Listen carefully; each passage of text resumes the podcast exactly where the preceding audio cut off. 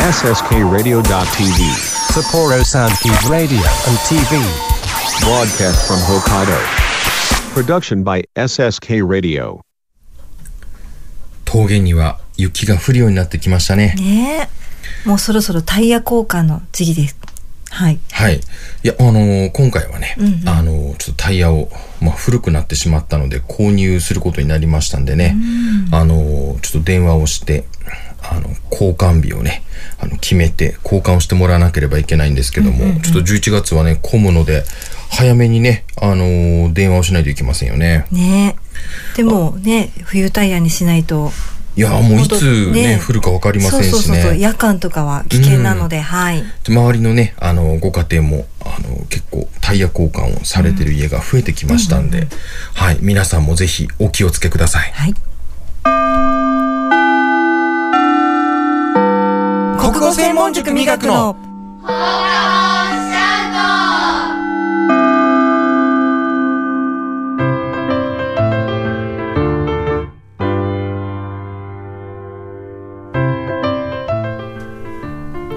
この番組は国語専門塾磨く原付自転車で笑顔を運ぼうプロジェクト。手締まりかテクニカル TI 以上各社の提供で北海道札幌市 SSK ラジオ .tv エジソンスタジオからお送りします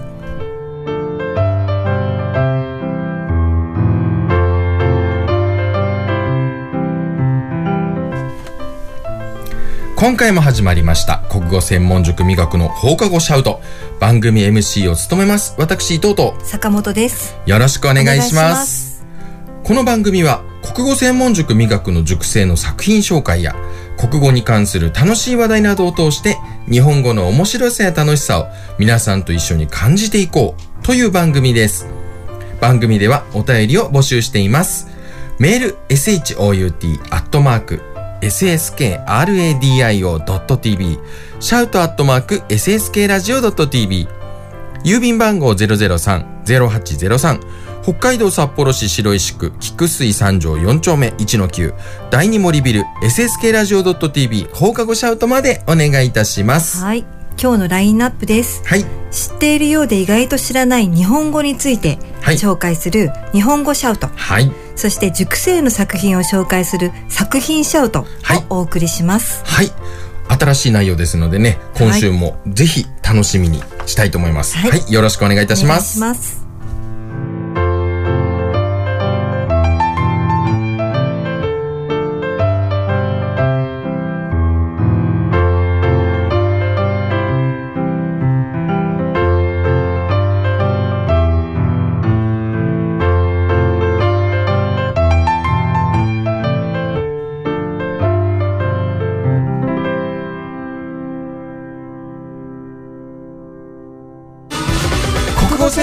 専門塾磨くの国語専門塾磨くの放課後シャウト。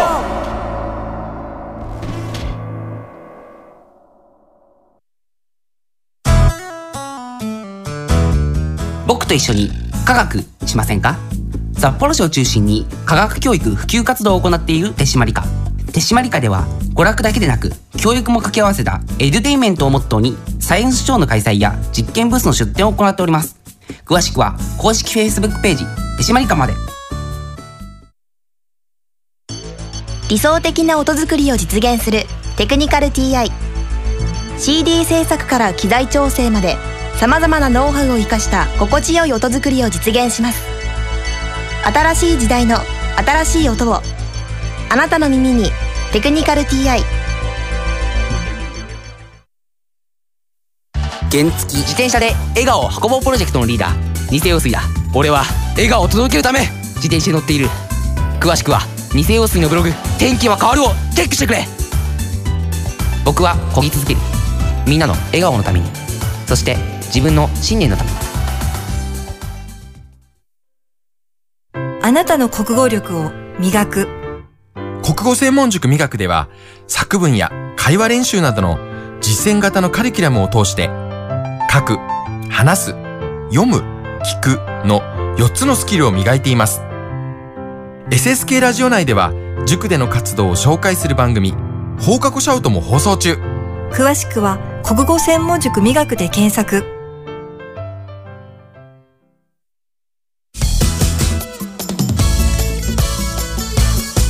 国語専門塾美学の放課後シャウト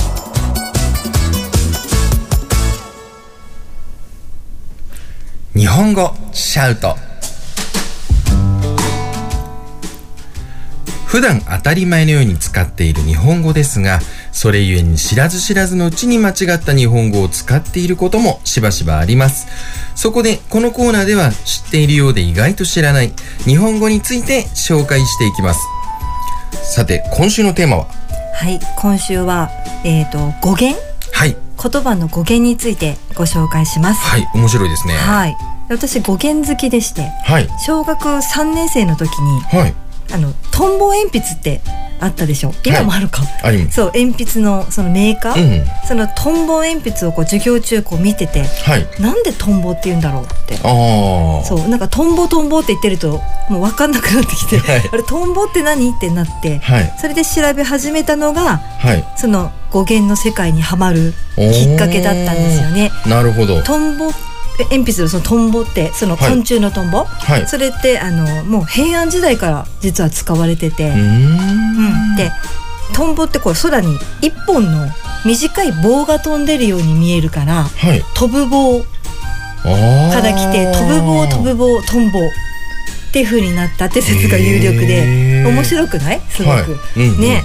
だからあそういう意味もある。一個ずつの言葉ってうん。意味があるんだっていう風に、うんあ気づいてそこから結構私好きになって古典私すごい好きなんですけど、はい。その古典好きのきっかけはその言葉に対する興味だったり、ーはい。そう。そのなんでこの言葉っていつから使われてて、うん。どうしてこういう意味を持つようになったんだろうっていうのをはい。調べるのがすごく好きで、ああでその中でもはい。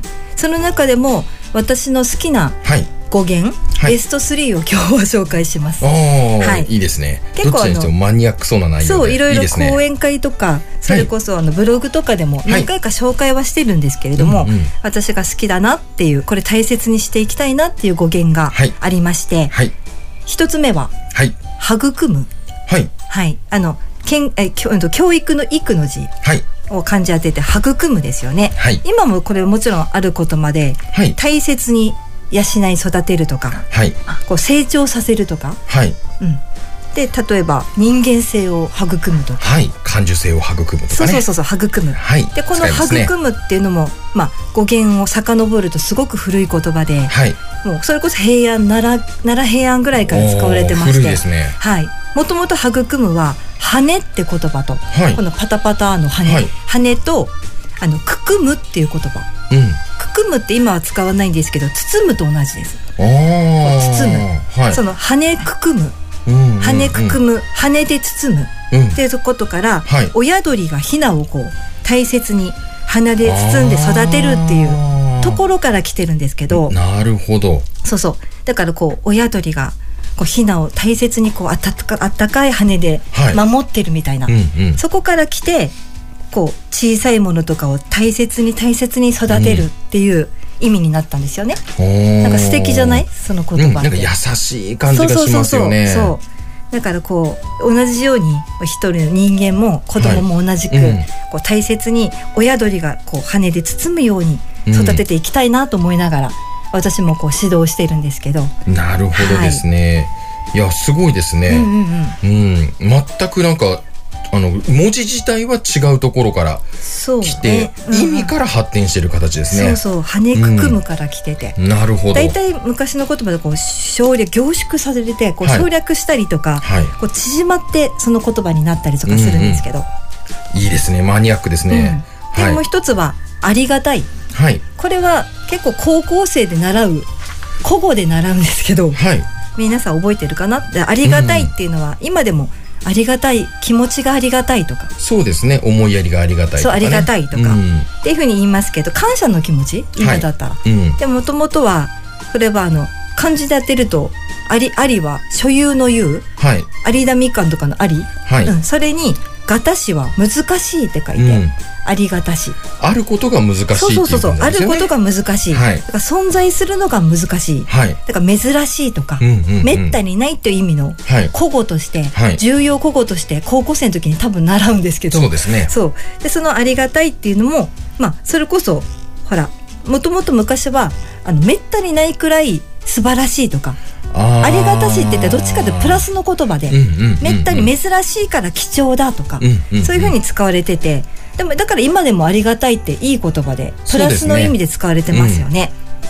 だからその後に続く感じなんですよね、うんうん。珍しいの後にどういう意味を含んでいるか、そうそうそうそう。うん。そこが大事なんですよねこの場合はね。もう今はほぼほぼ100%感謝の気持ちですけど、うん。昔はこう人にこう何かをしてもらうのってうん。当たり前じゃないよと、ああそれってすごくあの貴重でうん。珍しい、めったにないことなんだよって、うん。だから感謝しようっていう意味があると。もううちの娘にもうたっぷり言って聞かせたい話ですね。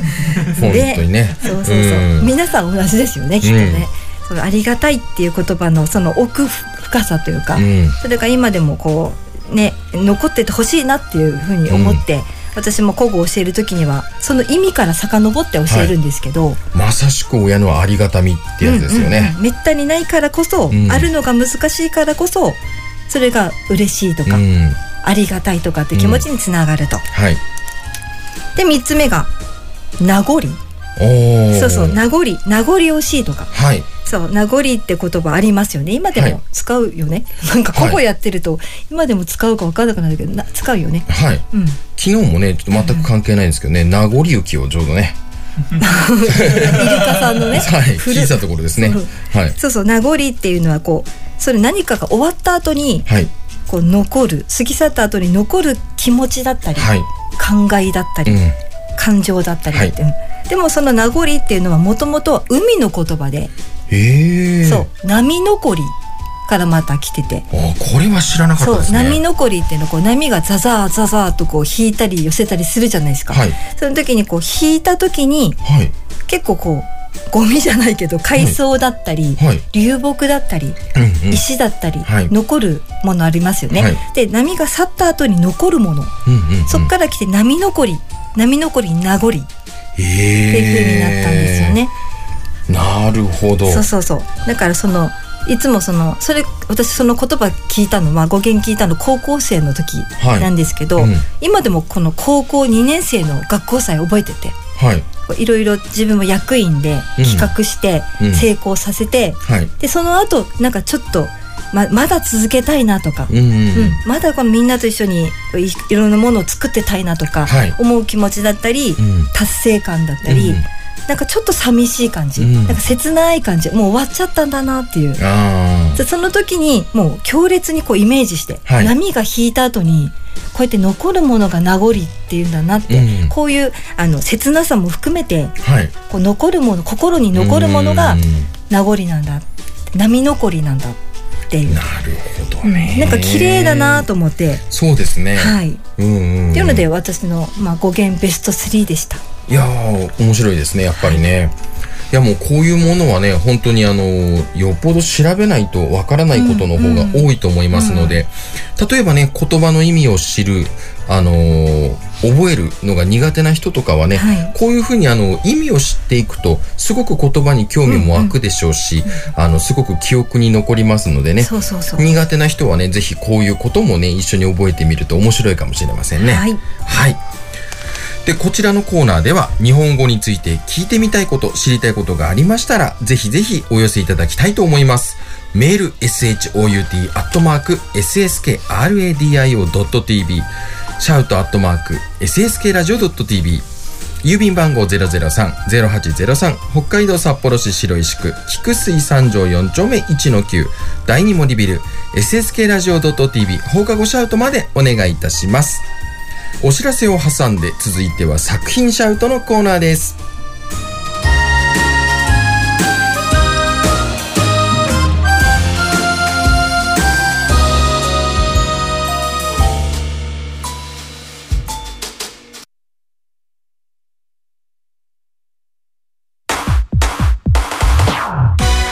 国語専門塾美学の。放課後シャウト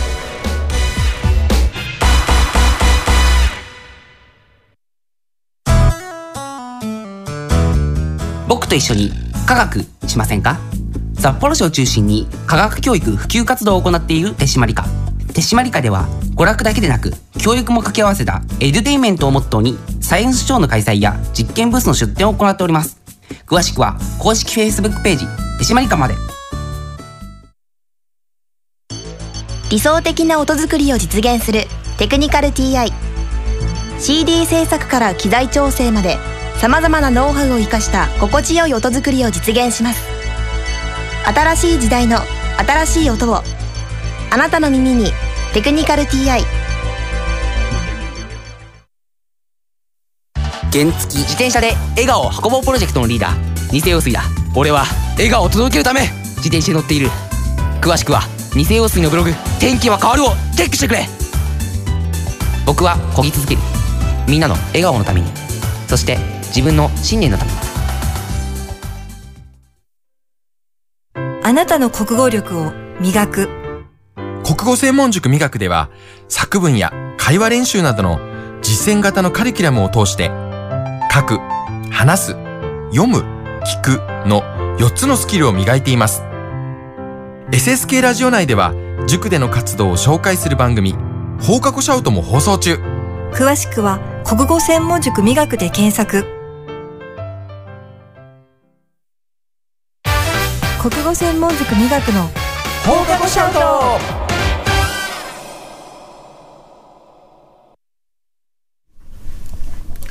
作品シャウト。このコーナーでは国語専門塾美学の生徒が作った作品を紹介しておりますが今回は美学の塾生が応募した短歌コンテストの作品をお送りいたします。こちらは毎年塾の授業の一環で応募しているもので昨年も同時期に作品を紹介させていただいたかと思います。で今年ですけども入選以上の作品が31作品ね。はい。で北海道小中高生短歌コンテストっていう北海道文化区間主催のはい。イベントなんですけれども、はい。今年18回目。はい。で美学がの生徒が参加するようになってからもう6年目くらいかな、うんそれくらいになるんですけれども、毎年たくさんの美学生がはい。賞をもらってまして、そうですね。今年はあの5356種がはい。応募総数だったそうなんですよ。いや多いですね相変わらずね、そのうちの、えー、と一応システムとしてははい。その中からまず最終審査をはい。こうして最終審査に残った作品がえ5356種のうちはい。248種なんですって。はい。でその中から入選。はい。60作品。はい。で佳作。16作品。はい。優秀賞。8作品。はい。で特別賞が4作品はい。選ばれるんですけれども、はい。はい。で入選その60名のうち今回は未学生21名いやすごいことですね、はい。入賞3分のしました。1ね、うん。未学生ですからね。で佳作は16名中未学生は4名。はい。で優秀賞は8名中2名はい。受賞しました、はい。でなんと特別賞の、まあ、最高賞ですよね特別賞って。そね。の4賞のうちのあの北海道教育委員会教育委員長賞っていうはい。一番、あの上なのかな？そうですね、それとあと北海道立文学館賞。はいあと北海道歌人会賞っていうこの3つの賞をはい。未学生が受賞しました。いやーこれはすごいですね、はい、4賞のうちの3賞が未学生でした。い。やすごいと思います、うん、だからあのー今回の場合はねあのー佳作以上のね作品の中であのーあれって佳作4分の1ぐらい。とかってね、はい。思われるかもしれませんけどもはい。もう上の作品が実はその分すごく多くてうん、もう我々もびっくりしましたよね。ね。最初報告聞いた時ね。はい、はい。で、今回の放送では入選作品であります21種をまずはお送りしたいと思います。小学校1年生から3年生の作品11種をまずはお聞きいただきます。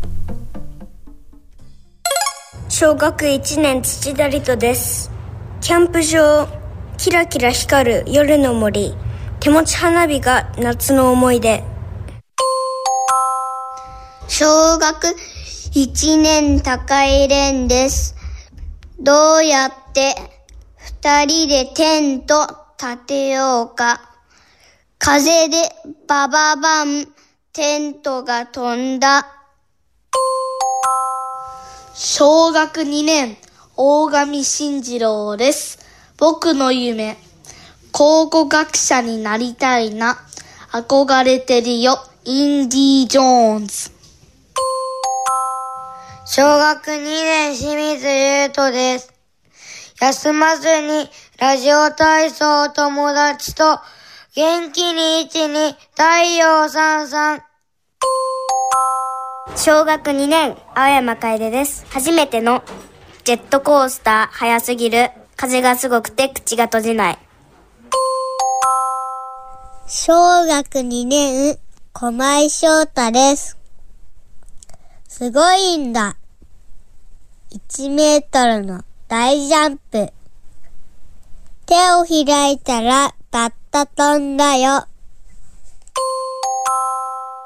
小学3年、田中東吾です。台風をかわして逃げる。鬼ごっこ。フェリーが揺れる。岡山の旅。小学3年生中野リリアです。猫みたい弟1歳すぐ抱っこ。泣くのはやめてみんなで遊ぼう。小学3年、木島ほのりです。ヒュー、ドン。見上げる花火、素敵だな。小さな声で、玉屋と言った。高学3年、今野大地です。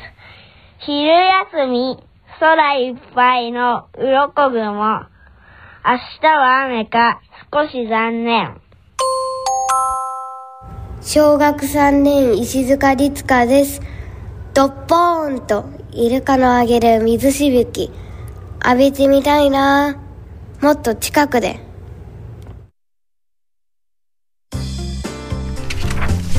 はいまずはね、あの11首聞いていただきましたけども、はいまあとにかく可愛いですね。可愛い。愛しいですね。うん。可愛くて。いやもうあのこのねあの短歌の一つ一つに、うん。あの生徒たちのこだわりがね、あの詰まっていましてはい。それぞれねあのもうこの言葉入れたいんだとか、うんうんいろいろねもう本人の中でもねそれをあの元に一生懸命考えてね、作った短歌になります。はい。でその中で特にね坂本先生がまずははい印象に残った。印象に残った。全部本当に全部いい作品ばっかりなんですけど、はい。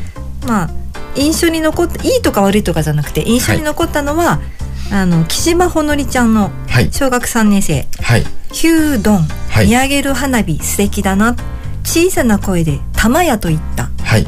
でなんかこう大きな多分ドーンっていう大きな花火の音と、はい。でもほのりちゃんが「玉屋」って小さな声で言ったんですよね。そうなんです。れがもうすごくまあ可愛いのと、はい。あと情景がすごく浮かぶ。ああ、はい、みんなでもどの作品も受賞作品の共通点といえば、はい。イメージできますよね。そうですね、うん、すごく深く詳しく書いてくれてるので、はい。もう全部がもうありありとはい。目に浮かぶような、はい。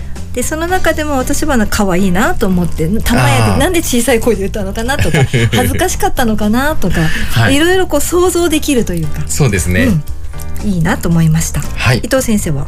はい。僕はねあの高井蓮くんの「どうやって二人でテント立てようか。風でバババンテントが飛んだ」これですね。確かに、はい。バババババンってテント飛んだのもいいですよね。そうですね。まあ音もすごいですし、うんうん。なんであのこれがすごく印象に残っているかっていうと、あのみんなね例えばあのこの言葉入れたいとかっていうことであのこだわりの言葉ってあったりするんですけどこのねレン君の作品ってもう本当にこのエピソード。これあの当然実話なんですけども実際にお母さんとあの自分で一緒にテントを立てた時に、このテントが飛んでいったっていうエピソード自体がすごく僕はね本人と話してて、あの面白くてぜひそれで短歌を作ろうっていうことであの考えてねはい、作ったものなんですけどもその時のエピソード自体がもう秀逸だったっていうのがやっぱりすごく印象に残ってる部分ですね。そもそもお母さんと蓮くん1年生の蓮くんで2人でテント立てるっていう状況がまず不思議ですよね。お父さんちょっと風強かったらまず飛びますよね。そうそその時の,、あのさっきも言ったんですけど「バババン」っていうなかなか出てこない言葉ですよ大人がはいテテントが飛ぶ時の音って、はいバババンって出てこないじゃないですか。これだからすごいなと思うのが、実際にこのエピソードの話をした時に、あのどんな感じで飛んでいったのということを本人とまあ話をした時に、バババンって飛んでいったんだうんっていうことをやっぱり言っていて、本当にそのままそれが短歌に使われているんですけどもやっぱりそういう素直な表現っていうのがねね。すごくいいですよね。そう。それ感受性というか、はい。子供はそういうふうに本当にね聞こえたというか、うん。受け取ったんでしょうね。はい。それがもう大人には逆立ちしてもこう出てこないような表現がたくさんあるなと思いながら聞いてました。いいですよね、はいそれでは次は小学4年生から高校1年生の作品10首をお聞きください小学4年、青山みなとです。エメラルド。輝く世界に身を任せ。魚とかけるシュノーケリング。小学4年、信濃ゆいです。手を挙げて、追いかけてくる波の群れ。捕まりそうだ、急いで逃げろ。小学4年寺林玲です見つけたりウニの美味しさホタテ貝江差の海に僕は虜だ小学6年北島ロンドですバスケットコートの中は賑やかだ。どんどんキュキュキュと対話している。小学6年宮内哲平です。ピアノ舞台深呼吸して指を置く。最初の一音余韻よ響け。小学6年石山ゆりですサンダルで緑の上を走ったら足につかまる柔らかな草小学6年、猪芽衣です。プニプニのほっぺゆるます1年生。世話する私が癒されていく。中学2年、河村光です。ペンと丸、進む秒針、刻々と、無情な終わり、埋まらぬ空欄。高校1年バント・フレドリックですペルセウス幾億年もの光の矢永遠に継がれる葉月の夜空高校一年、伊達凛太郎です。息を飲む。浅木に染まる大聖堂。古き街並み、シドニーの夕。はい10作品ね、はい10首聞いていただきましたけども、はい。今度はね少しちょっとなんて言うんですかねあの深みがあるというか。はいちょっと奥行きがさらにね出てきた感じの歌が増えてきましたけども、まあ歌ってやっぱり目の付けどころというか主題っていうんですかね。ね。何について読むかっていうことってすごく大きいと思うんですよ。はい。でそれのもう深くそれについて掘り下げていってるかどうかでやっぱり情景が浮かぶかどうかがわかるんですけど、はい。今回も面白いあの話題というか主題が多かったですよね。そうですね、はい、今回はどうですか？この中で印象に残っているそうですね。これもまたあのどれもいいなと思うんですけど、はい。あのまあちょっと苦労してたのを見てたのは宮内哲平くん。は宮内哲平くんってあれですよね。このラジオのはい。オープニングとエンディングのはい。曲を作ってくれてピアノの演奏もしてくれてる、そうですはい哲平くんなんですけどこのピアノ舞台深呼吸して指を置く。うん。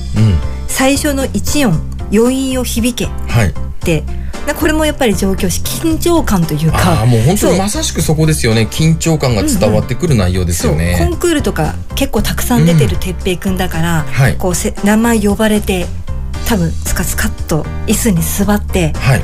で息を整えてうん。そして最指を置いて鍵盤に置いて最初の一音を出す時のはい。その緊張感とかっていうあとこの願いみたいなうんうん。余韻を響けっていうそのあの一緒に一緒にというかこう苦労して作ってる何回も延長しながら時間、うんうん。作ってるのを見てるだけに、はい。あいい作品できてそれが評価されてよかったなと思いました。はい。はい。伊藤先生は何かありますか？あのー僕の方も実はね、コンセプトは全く一緒の話で、はい。バント・フレドリック君。高校生。はい、ペルセウス幾億年もの光の矢永遠に継がれる葉月の夜空。これですけども、やっぱりね同じく作るのにすごいあの時間がかかった作品ででもう最初お題は決まったんですすぐ、うんうん。この話でいこうと、はい。ただこれにやっぱり合うようにどの言葉をチョイスするのかっていうのがうんうん。すごく大変でで当然本人もその中ですごくこだわりましたし、でもういいものを作りたいっていうことでねすごく熱を込めて作ってくれたものなので、そこでもう本当に一緒にねまこまないでああでもないこうでもないと言いながら時間をかけて作ったものがやっぱり同じように入選という形でねやっぱり報われたのがすごく僕も嬉しかったですし、本人もすごい喜んでくれてましたんで、うん。だから今回に関してはねその苦労したね、いもう本当に一生懸命ああでもないこうでもないとやっていたことがやっぱり印象に残っている部分として選ばせていただきました。すごい美しい歌ですよね。そうですね。葉月の夜空だから8月にこう空を見上げてたってことからですか、これペルセウス流星群がちょうど、そううんなるほどその時8か月の話なのなでるほどね。それをただもちろん8月っていうんじゃなくてね、うん。そう。葉月？葉月高校生ですから、うんうん。はい。ちょっと工夫してねいいろいろそういう言葉一つ一つをねどうするかっていう選択をね本当にあの苦労して考えていたのでう。んで私たちは一応ねあのし下書きシートで教えてるんですけど、実話にこだわってるんですよね。そうですね。本当にあったことを読まないとやっぱりこう伝わらないっていうことで,、でね頭の中でこしらえたものだと伝わらないってことで、はい。はい。なんであの次回も多分いい作品がたくさん出てくると思います。はい。で、次回ですけども、佳作以上の作品をね、今度は、あの、ご紹介したいと思いますので、お楽しみに。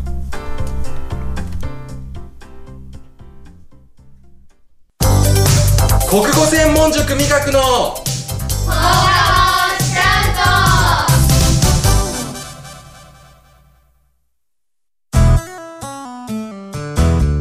僕と一緒に科学しませんか？札幌市を中心に科学教育普及活動を行っている手締まり課手締まり課では娯楽だけでなく教育も掛け合わせたエデュテイメントをモットーにサイエンスショーの開催や実験ブースの出展を行っております。詳しくは公式 Facebook ページ手締まり課まで。理想的な音作りを実現する。テクニカル TI CD 制作から機材調整まで。さまざまなノウハウを生かした心地よい音作りを実現します。新しい時代の新しい音を。あなたの耳に「テクニカル TI」原付自転車で笑顔を運ぼうプロジェクトのリーダー。偽陽水だ。俺は笑顔を届けるため自転車に乗っている。詳しくは偽陽水のブログ「天気は変わる」をチェックしてくれ。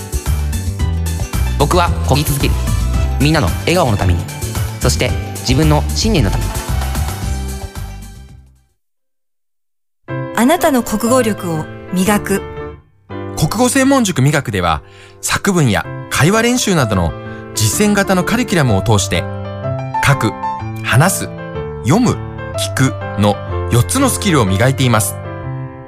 SSK ラジオ内では、塾での活動を紹介する番組、放課後シャウトも放送中。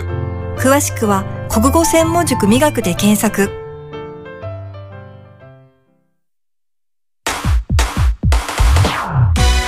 国語専門塾磨くの。放課後シャウト。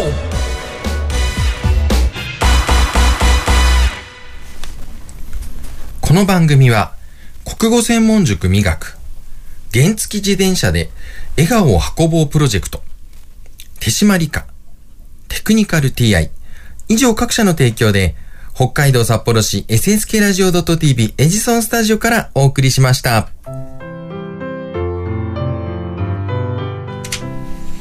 はい。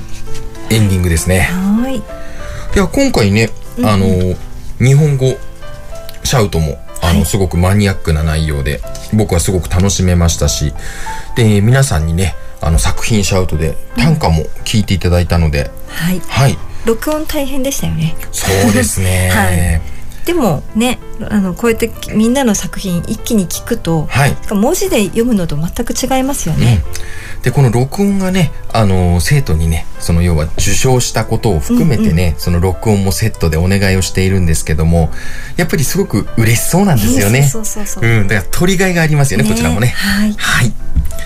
であの次回ですけどもあ次回はそして二人でシャウト、はい。そしてあの作品シャウトは、またあの上位の作品ですよねそうですね、はい。ぜひお楽しみにしてください。はい。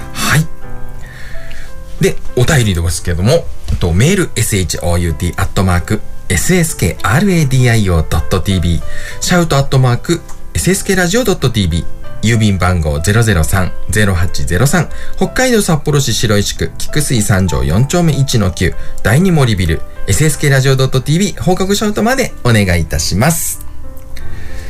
それでは次回もお楽しみに。はいありがとうございました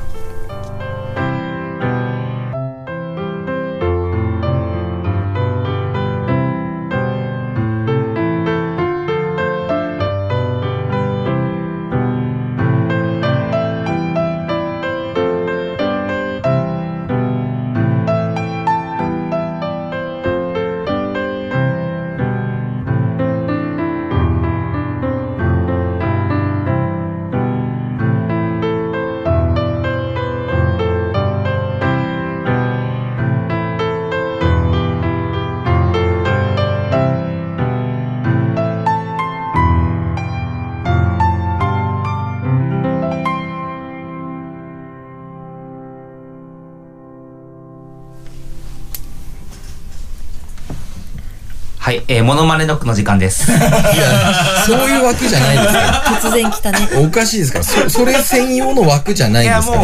あれはおまけですから、言っときますけど。ただやっぱりうん私はいつも言ってますけども、本意ではありませんのでええも、ういつでもあそこのコーナーはカットしていいと思ってますんで、私は。いやーでもやっぱりね、作品シャウト、日本語シャウト、二人でシャウト全部楽しいコーナーですけども、私としてはやっぱこのコーナーも大事にしていきたいというところで。そうなんですか？ね、なんかもういいんじゃない？そのもういいとかそういうあリアクションはいやいやいや。一気に行こう。最後までトントントンと、私は最後まで抵抗もしますしね、ぼやき続けますよ、これについてはね。ただ今回に関しては、受け入れたら最後だと思ってますんで。いや、ただ今回に関しては、あのーまあ、LINE でね、あの、やりとりしてますけども、あのーその、渡哲、あ、今回、あの、モノマネ、渡哲也さんやっていただくんですけども、渡哲也。はい、あのーマグロってね、有名な方ですけども、こちらの、あのーまあ、その、もう言葉をうまく使った、こう、P、PV でオリジナルなんかマッドっていうんですかね。あれがあの、LINE で送られてきまして、これよろしくっていう形で多分送られてきたんでしょうね。いや、違いますよ。あれは、あの、こんなものを見つけたよっていうことで、あの、私はこう、あの、もう本当に、こういうことをやらされてるんだぞっていう文句の意味も込めてね、私は送っただけですから。いや、私はまあ、それはノリノリなんだなっていうふうに受け取ったんですけど。いや、ノリノリじゃないですよ。もう普通に考えてくださいよ。もうそういうふうにいろいろね、見ながら、そう、練習をしてね、もうそういう苦労がね、伝わればいいんだなと、それをまた逆手に取ろうとしてるところがね、もう、さっきの子供たちに比べるとね、もう、あ、大人は心が汚れてくるなと。純粋さがなくなるなと。もうすぐね、もう、こういうことをしだすなと。もう、いやいやいやいや。胸を痛めてる次第ですよ。そういうね、こちらは。えぐみとか苦みもですね、味になってくるんですよ。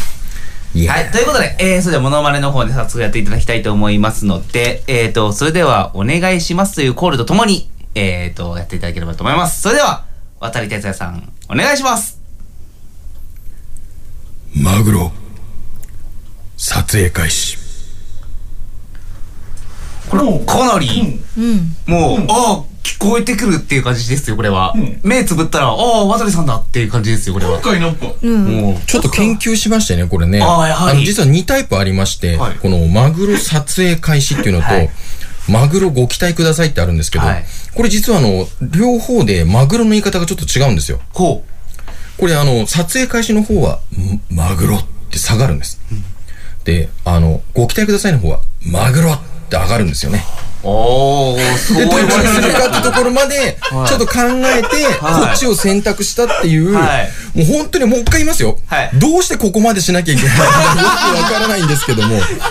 いや、でもあの、ノックをしている甲斐があるというか、これは。あの、モノマネの勘どころとやっぱそういうところありますよね。こここう言ってるなっていうところって、ねいや、もう本当にね、皆さんに、こんなね、もうどうしようもない、あれのために、伊藤真面目に頑張ってるなと、偉いなと、少しでもね、一人でも多くの方にね、伝わっていただけたら、私としてはもう本望だなと、いうふうに思いますけども。まあ、あの、ということで、今回、あの、渡哲也さんと大成功かなというところでしたので。いやもう何が成功か分かりませんのであのまた次回も、あの、ちょっと、頑張っていただきたいというところで、次回はですね、あの、似たような系統がいいんだろうということで、加山雄三さん。これ全部高齢なだけですよ。似たような系統じゃなくてね、。だからやっぱりそこは、あの、こう、割とこう、年が近めの、しかも男性っていうところの方がやりやすいだろうなっていうところがありますもう一言いますけど、近くはないですからね。いや、もうもちろんもちろん。ただ、あの、他のね、もっともっと若い方とかに比べたら近いじゃないですか。20代のとか。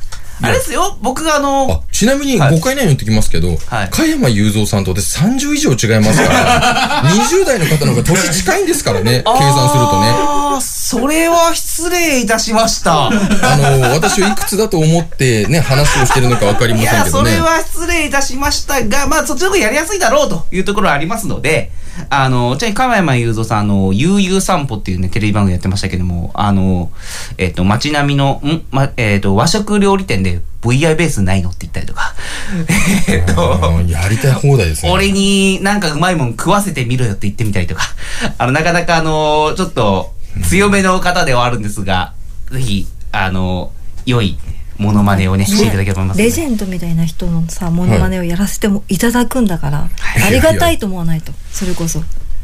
なぜそこで謙虚な気持ちでね、私は取り組まなきゃいけないのか、さっぱり意味はわかりませんけども。でもあれうん森進一さんもやったっけ？そうだそうだ、うん森進一さん、うん渡哲也さんはと来たらやっぱり加山雄三さんい。いやいやいや、根拠がさっぱりわかりませんから。うん。もう本当にね、このコーナーは私の意味不明なもうモノマネとぼやきの時間というふうに思ってますんで。もう本当にね、びっくりしますよ。皆さんも本当に来週ね、期待しないで聞いてください。な、何を求めてるんですか私に。もう一回マグロって言わせるとしますもしかして。そういうことではない。マグロ。